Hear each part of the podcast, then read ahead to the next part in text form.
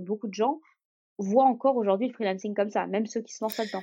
C'est vrai. Euh, je vais faire un peu des sous de côté, quoi. Alors qu'en fait, ça pourrait être un vrai mode de vie. C'est en faire peu, mais tous les jours, plutôt que se, se charger et faire des journées à rallonge, quoi. Oui. Ça va un peu du rêve dit comme ça, finir à 15h30 quand on est en salarié. Ouais, ouais mais par contre, ça implique aussi parfois de travailler le week-end.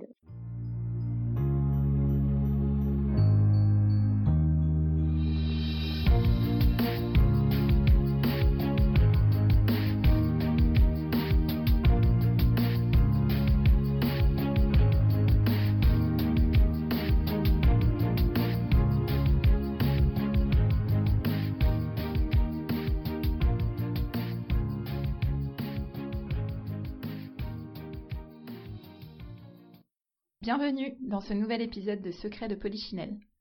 Secret de Polichinelle soulève les tabous inconscients et les préjugés qui ont la vie dure, au pro comme au perso. Parce que nous nous sommes rendus compte qu'il suffisait parfois d'une simple discussion sincère pour lever ces tabous et se libérer des préjugés. Le podcast Secret de Polichinelle sera une suite de conversations à nombre variables avec pour seul objectif d'être stimulant et enrichissant. Sujet de société évident, vie privée, vie professionnelle, plus de tabous. Plus de préjugés avec Secret de Polichinelle.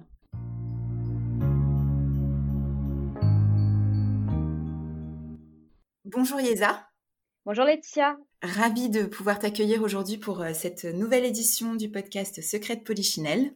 Merci en tout cas de m'avoir invitée. J'avais envie aujourd'hui d'aborder un sujet euh, sous un angle pro, quelque chose que tu connais bien. Nous vivons une période de mutation accéléré certainement aussi par le contexte du moment où euh, nous sommes nombreux à nous poser des questions sur euh, nos façons de travailler, sur notre équilibre vie professionnelle, vie personnelle. Et euh, j'entends de plus en plus de gens autour de moi qui choisissent de nouveaux statuts ou testent de nouveaux statuts comme celui de freelance, qui paraît mmh parfois un peu nébuleux, peut-être un peu risqué. Mais je crois que c'est quelque chose que toi tu as érigé comme véritable mode de vie. Et c'est de cela que j'avais envie de parler avec toi aujourd'hui. Ce que je te propose, c'est déjà de te présenter dans un premier temps pour nos auditeurs en retraçant brièvement ton parcours. Pour ceux qui ne me connaissent pas, donc je m'appelle Liesa, je suis euh, à mon compte depuis 2017. Euh, pas de prédisposition pour le freelancing, je viens d'un milieu de parents fonctionnaires et j'ai un master en sciences politiques, mais euh, en 2017, j'ai décidé de me lancer à mon compte. D'abord comme community manager, puisque c'était le travail que je faisais quand j'étais encore salariée, et puis ensuite comme consultante en communication digitale, parce que j'ai moi-même voulu faire évoluer mon propre métier pour avoir moins d'opérationnel, plus de stratégie. Et de fil en aiguille, le coaching est venu à moi en coachant d'abord de manière informelle des clients. Et puis en fait, j'en ai fait un véritable métier auquel j'ai rajouté ensuite la formation.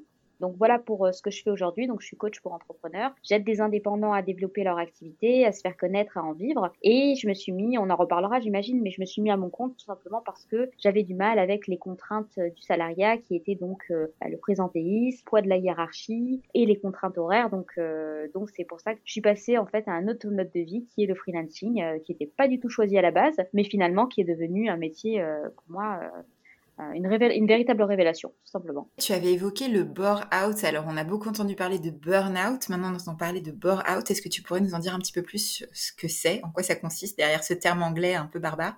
Alors le, le burn-out, comme tout le monde, enfin comme beaucoup de personnes savent, c'est le, le, fait de trop travailler. Le bore-out, c'est l'inverse. C'est le fait de manquer de travail, mais de devoir être là, de devoir être présent au bureau. Et le problème du burn-out, c'est que c'est pas qu'on s'amuse, mais au contraire, c'est qu'on s'ennuie tellement qu'on perd perd le sens dans son job, mais on perd le sens de sa propre valeur. Donc on se sent totalement inutile et euh, c'est aussi quelque chose qui peut nous amener à être sujet à des dépressions parce qu'on ne voit plus le sens de son job, on ne voit plus le sens dans, son, dans sa vie. Donc c'est quelque chose d'assez problématique et qui est souvent peu traité, voire peu abordé en tout cas.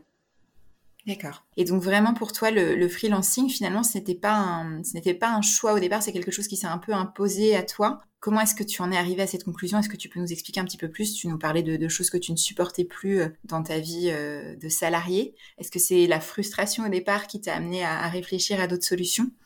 En fait, tout a commencé avec le fait que ça se passait plutôt mal avec ma direction.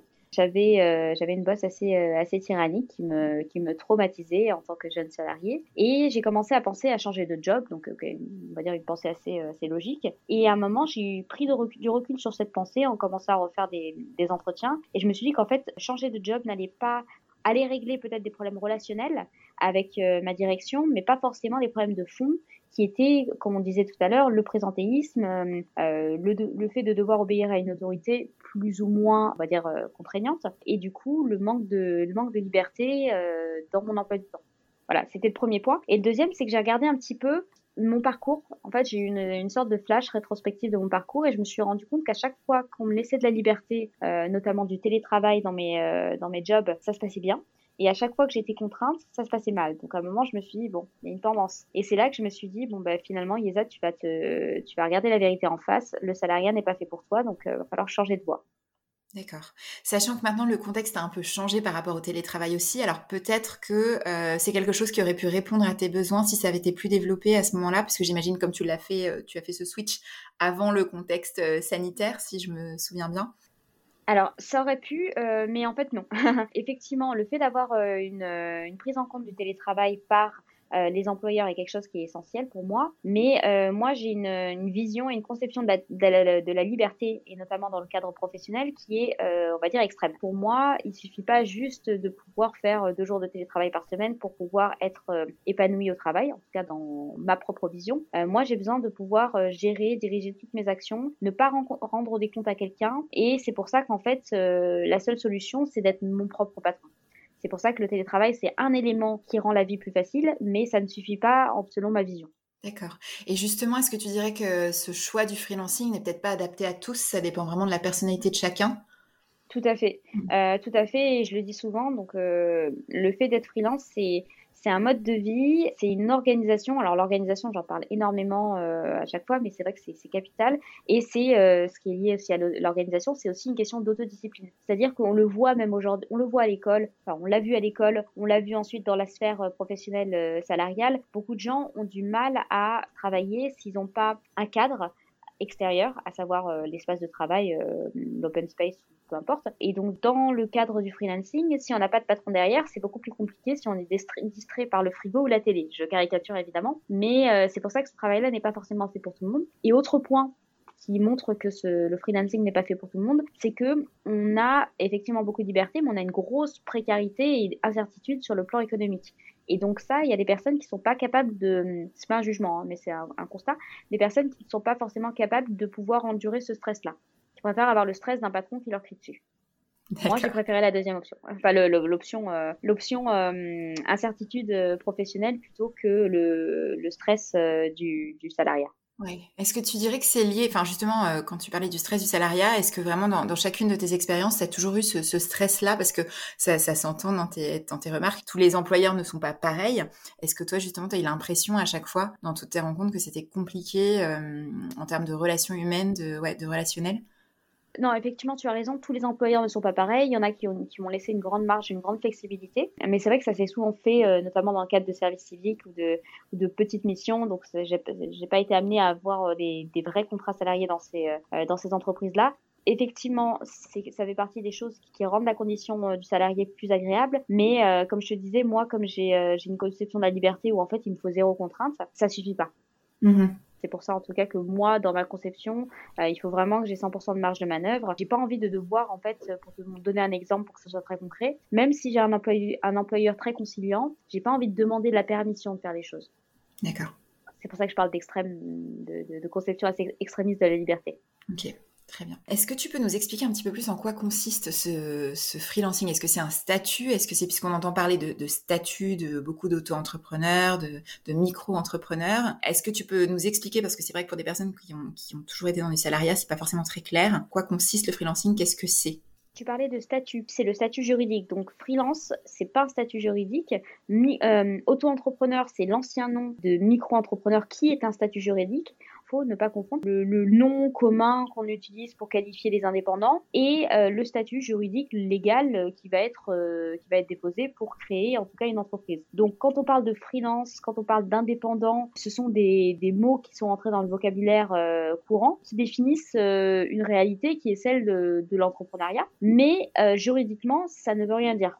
C'est-à-dire que freelance n'est pas un statut juridique, indépendant ne l'est pas, entrepreneur ne l'est pas. Un statut juridique, c'est comme je disais tout à l'heure, micro-entrepreneur, salarié ou gérant de URL, de SARL, ça, on est sur du statut juridique. Ou indépendant en portage salarial. Là, on est sur des statuts juridiques. Donc, pas dire salarié en fait. C'est ça qu'il faut en tout cas comprendre pour, pour voir un petit peu comment les choses marchent sur le plan juridique. Ok, très bien. Et j'imagine, alors là maintenant, ça paraît évident pour toi d'avoir fait ce choix. J'imagine que tu as quand même rencontré un certain nombre d'obstacles pour faire le switch. Mhm. Est-ce que tu peux nous en dire un petit peu plus Quelles difficultés tu as pu rencontrer? Comment ça s'est passé? Alors, il faut savoir que euh, le freelancing, c'est pas du tout un parcours balisé, c'est vraiment un parcours, euh, on va dire, informel. Il faut aller chercher l'information sur un certain nombre de choses. Alors déjà, il y a deux choses euh, dans le freelancing. Il y a les compétences métiers, de se former à son domaine de compétences. Il y a les compétences liées au tout ce qui va être communication, marketing pour se faire connaître et les compétences liées à l'aspect juridique dont je, dont je parlais tout à l'heure quand j'ai évoqué les statuts. Et en fait, sur aucun de ces points, peut-être à la rigueur les compétences métiers, on est euh, vraiment formé. On doit apprendre soi-même à trouver le statut juridique qui nous correspond, donc aller contacter peut-être des cabinets d'experts comptables ou en tout cas des structures qui nous aident. Sur l'aspect marketing communication, on a des formations, mais alors comment choisir la bonne formation, comment trouver euh, celle qui nous correspond, ça, on a aussi un choix et, euh, c'est très difficile de savoir euh, quoi choisir. Et pareil, quelle stratégie est-ce qu'on choisit? Est-ce qu'on commence par ça? Est-ce qu'on commence par ça?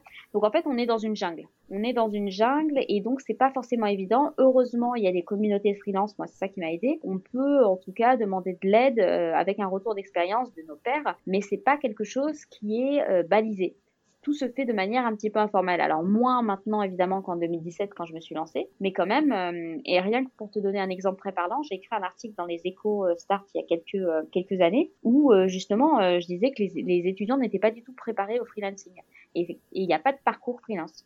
Il n'y a que des parcours entrepreneuriat, start-up, donc la voie entre guillemets noble de l'entrepreneuriat. Aujourd'hui encore, un freelance doit se débrouiller tout seul pour pouvoir se lancer et trouver les bonnes voies. Et là, je rebondis sur ce que tu dis, puisque c'est peut-être pas clair pour tout le monde, la différence entre l'entrepreneur startup et le freelance, pour que tout le monde soit bien raccord sur le sujet. Alors, c'est subtil, mais en mm. gros, euh, pour la faire de manière un petit peu euh, un petit peu grossière et caricaturer le grossir le trait. Le la startup, on est plutôt sur euh, deux trois entrepreneurs qui ont un projet d'entreprise qui veulent faire grossir pour ensuite potentiellement la vendre, alors que le freelancing, on est sur de la vente de prestations de services, à savoir par exemple le graphiste qu'est-ce qu'on peut avoir vidéaste, copywriter, rédacteur web ou même le, le ah, le coaching, c'est un entre-deux. Pas mis en avant du tout euh, aujourd'hui. C'est vrai. C'est vrai. Tu as vaguement parlé de réseau. Est-ce que tu t'es fait un peu accompagner? Est-ce que tu as des réseaux euh, à recommander ou des endroits euh, à privilégier quand on est dans cette dynamique?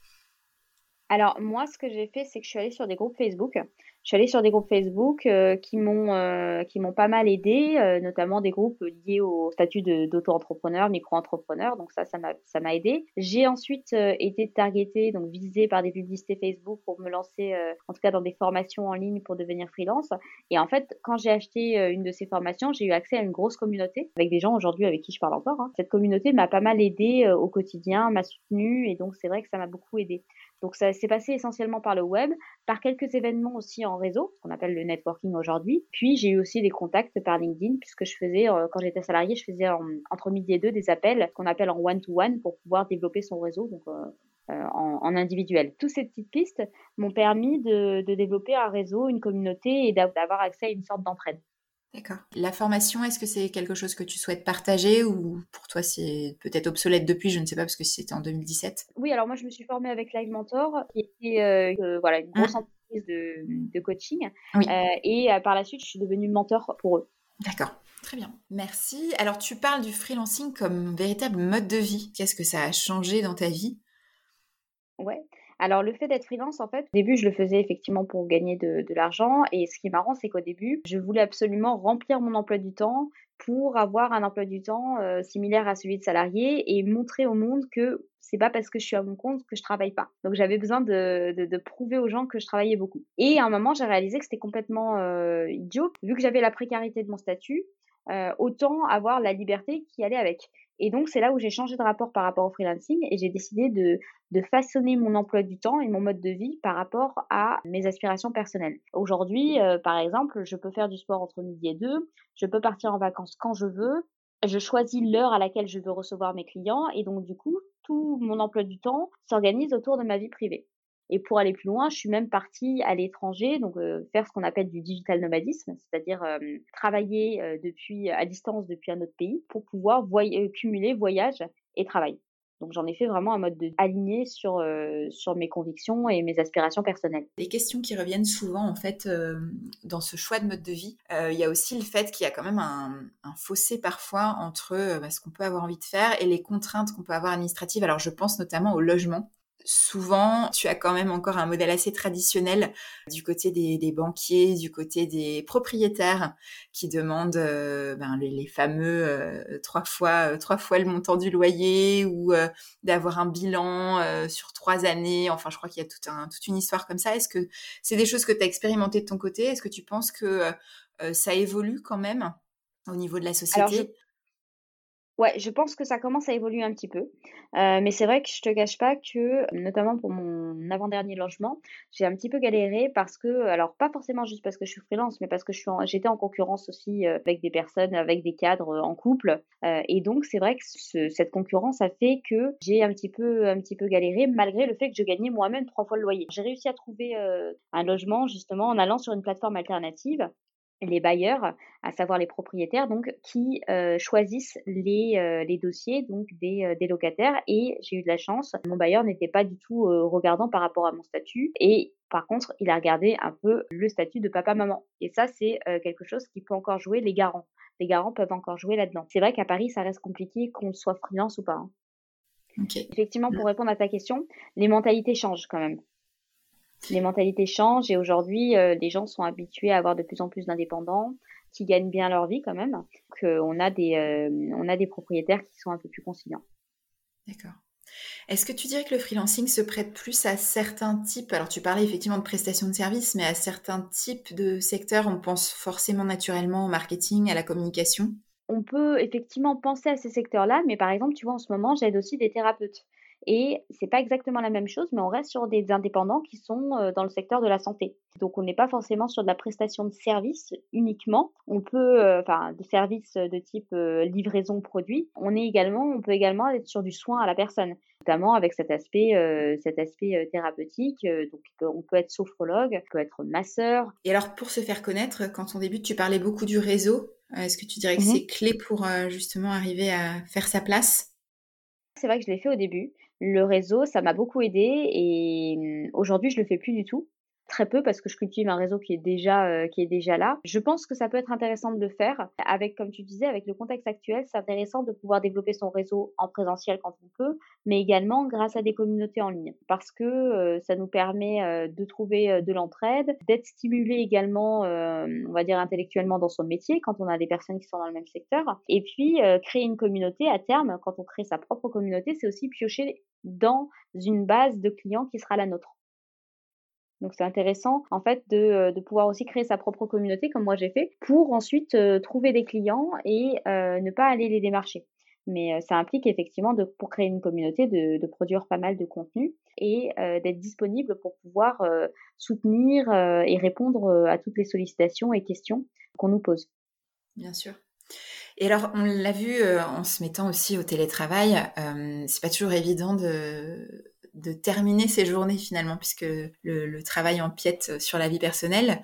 Comment tu fais pour arriver à, garder cet équilibre en étant à ton compte? Ce que je fais euh, depuis un petit moment, c'est que j'écoute mon rythme de vie euh, naturel. Mon rythme naturel, c'est quoi? C'est-à-dire que moi, je sais que le matin, j'ai un pic d'énergie qui va baisser euh, à, la, période du déjeuner et, je sais que après 16 heures c'est pas là où il faudra me demander de faire des tâches de fond parce que c'est c'est une période où enfin c'est un moment de la journée où j'ai moins d'énergie. Donc en fait finalement j'écoute mon rythme naturel et c'est comme ça que je sais que euh, je vais pas faire des journées qui vont finir à 22 heures puisque de toute façon à 22 heures je suis dans mon lit. J'essaye de me programmer des tâches pour être efficace dans la journée. Euh, je les programme au moment où je vais être la plus performante et puis ensuite euh, moi je finis mais je peux très bien finir ma journée à 15 heures. Hein. Il n'y a, y a, aucun problème avec ça. Puis, euh, je préfère en faire euh, dans la manière dont je suis organisée, et c'est ce que je conseille si on fonctionne comme moi, c'est en faire peu, mais tous les jours, plutôt que se, se charger et faire des journées à rallonge. Quoi.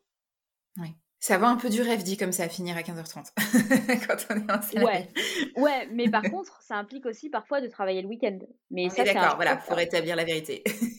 oui, oui, mais c'est vrai. Pour rétablir la vérité C'est vrai qu'après, si c'est un métier passion aussi, quelque chose que tu choisis, euh, tu ne le vis pas forcément de la même manière. Enfin, c'est pas forcément gênant de, devoir travailler parfois le week-end ou de devoir travailler en oui, voilà. horaire décalé. Et, on le fait, euh, on le fait parce que moi je le fais par choix parce que comme j'aime pas avoir des emplois du temps surchargés, ça me dérange pas de travailler euh, deux heures le samedi matin, tu vois.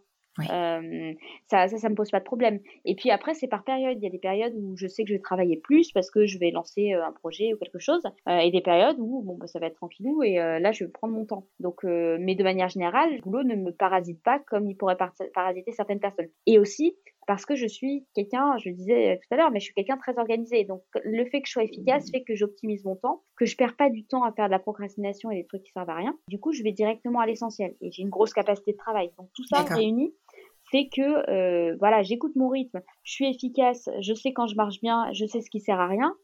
Finalement, on travaille beaucoup moins on sent que c'est quand même pour des personnalités qui vont être organisées, qui vont rationaliser, optimiser leur temps de travail. Comme, enfin moi ça me rappelle un petit peu sur le schéma, on parlait des études. J'avais vraiment fait cette constatation ayant connu le monde de l'école de commerce et le monde de la fac. C'était très intéressant pour ça. Enfin, moi, je sais que j'ai adoré le, le, monde de la fac parce que je pouvais avoir cette autonomie et gérer mon temps de travail comme je l'entendais en grande partie. Mais c'est vrai que ça fonctionnait pas pour tout le monde. D'autres se sont retrouvés perdus parce qu'ils avaient besoin d'être beaucoup plus guidés dans leur quotidien. C'est marrant ce que tu dis parce que j'ai eu exactement, enfin j'ai fait exactement le même constat. Moi, la période de fac a été quelque chose que, que j'ai vraiment apprécié, dans le sens où il y avait cette autonomie et beaucoup, comme tu disais, hein, beaucoup, beaucoup se perdent là-dedans. Et à côté de ça, j'ai également fait de la prépa et euh, j'ai trouvé que la pression était euh, horrible. Pourquoi est-ce que j'ai trouvé ça horrible? Tout simplement parce qu'on me mettait une pression euh, extérieure alors que moi, je suis capable de me mettre la pression en interne. Et donc, la pression extérieure me, me bloque. C'est pour ça que c'est important de connaître, euh, voilà. Oui. C'est en fait, il faut connaître son mode de fonctionnement pour choisir, choisir pardon, la voie qui nous correspond mieux. Effectivement. C'est vrai qu'on a tendance à l'école à être formaté vers une seule voie et c'est bien de pouvoir euh, redéfinir en fait en fonction de sa personnalité quand on commence à mieux se connaître euh, ce qui nous convient puisqu'on n'a pas besoin des mêmes choses pour être heureux, équilibré, aligné en tout cas avec soi-même. Exactement. Et le problème, c'est que on est persuadé que choisir le freelancing, c'est une boîte garage, en tout cas pour une partie, des gens. Le fait de se mettre euh, à travailler chez soi, bah, c'est, euh, c'est la porte ouverte à toute dérive, en tout cas à, de la procrastination, ou voilà. Et en fait, euh, pas du tout, parce que quand on est chez soi, on peut aussi se dire qu'on est beaucoup plus concentré parce qu'on n'a pas les collègues à côté, on n'a pas des conversations à, faire, et puis en fait, on a parfois un silence qu'on ne pourrait pas avoir dans un espace de travail. Effectivement. J'ai une question par rapport au contexte euh, sanitaire. Est-ce qu'en revanche, parce qu'on a un petit peu entendu parler, euh, la précarité de ce statut, puisqu'il est quand même vu comme un statut précaire, euh, n'a pas été un frein dans un contexte de crise peu inédit? Alors déjà, juste par rapport au contexte sanitaire, euh, par rapport au premier confinement, il y a des indépendants qui l'ont très bien vécu dans le sens où euh, leur activité a cartonné, comme la mienne, et des personnes qui se sont vraiment euh, la gueule, pour parler un petit peu vulgairement. Principalement, lui, le fait que l'activité en ligne n'était pas développée pour tout le monde. Le fait de, de perdre son job, ou en tout cas d'être au chômage, peut donner envie à certains de se mettre à leur compte. Et à côté de ça, il y en a certains qui vont avoir du mal à se mettre à leur compte parce qu'ils seront déjà dans un job et qu'ils auront peur de le perdre. Donc ça, c'est euh, ces deux tendances qui existent.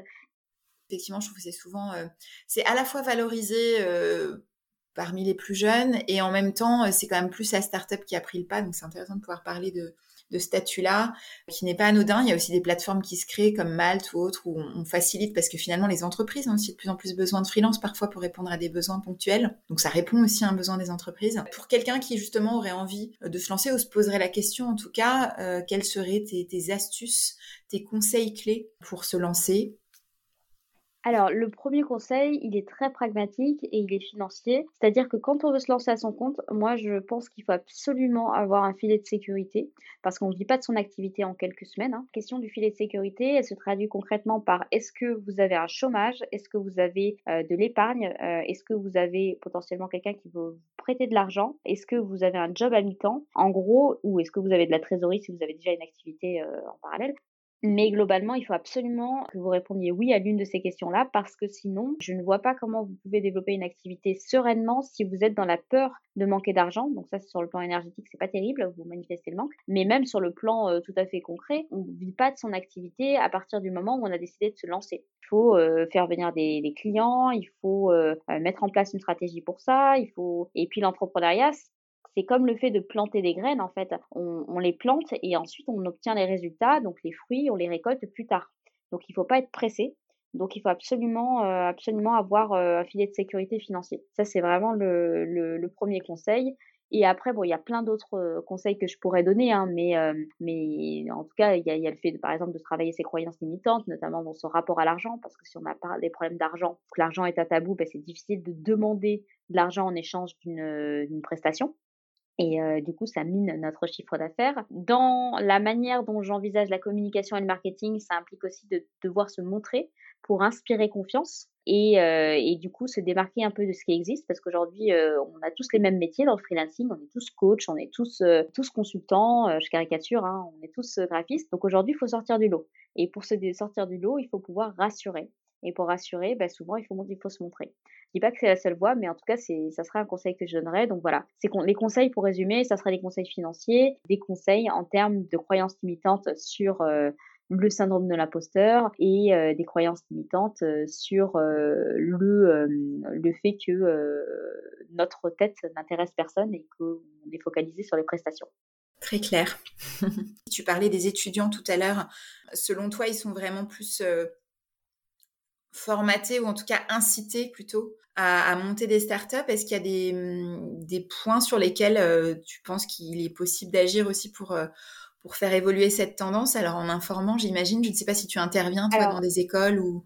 J'ai déjà fait effectivement des interventions mmh. euh, dans, des, dans des écoles de commerce et même à l'APEC qui est donc euh, l'association des jeunes, euh, jeunes cadres diplômés, euh, enfin pas que les jeunes cadres diplômés, mais ils ont une section pour les jeunes cadres diplômés, les jeunes diplômés. Aujourd'hui, en fait, il suffirait tout simplement d'intégrer des filières freelancing dans les cursus scolaires, en fait, universitaires, comme on a parfois des sections entrepreneuriat dans les, dans les grandes écoles ou dans les écoles de commerce. Pourquoi est-ce qu'on n'adopterait pas un, un un peu comme les formations que moi je propose en ligne ou d'autres entrepreneurs proposent en ligne, moi-même j'ai suivi. Pourquoi est-ce que ce type de formation ne pourrait pas avoir sa place dans une université ou euh, dans une école?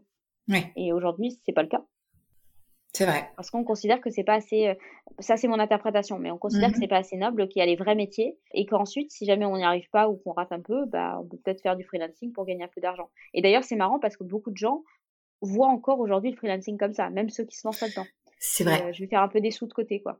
Alors qu'en fait, ça pourrait être un vrai mode de vie. Et d'ailleurs, c'est marrant parce qu'on on voit la différence dans, les, dans le mode de vie, puisque c'est un peu la thématique, euh, en tout cas du podcast. Aujourd'hui, euh, on voit la différence dans le mode de vie de ceux qui ont choisi le freelancing et ceux qui le subissent.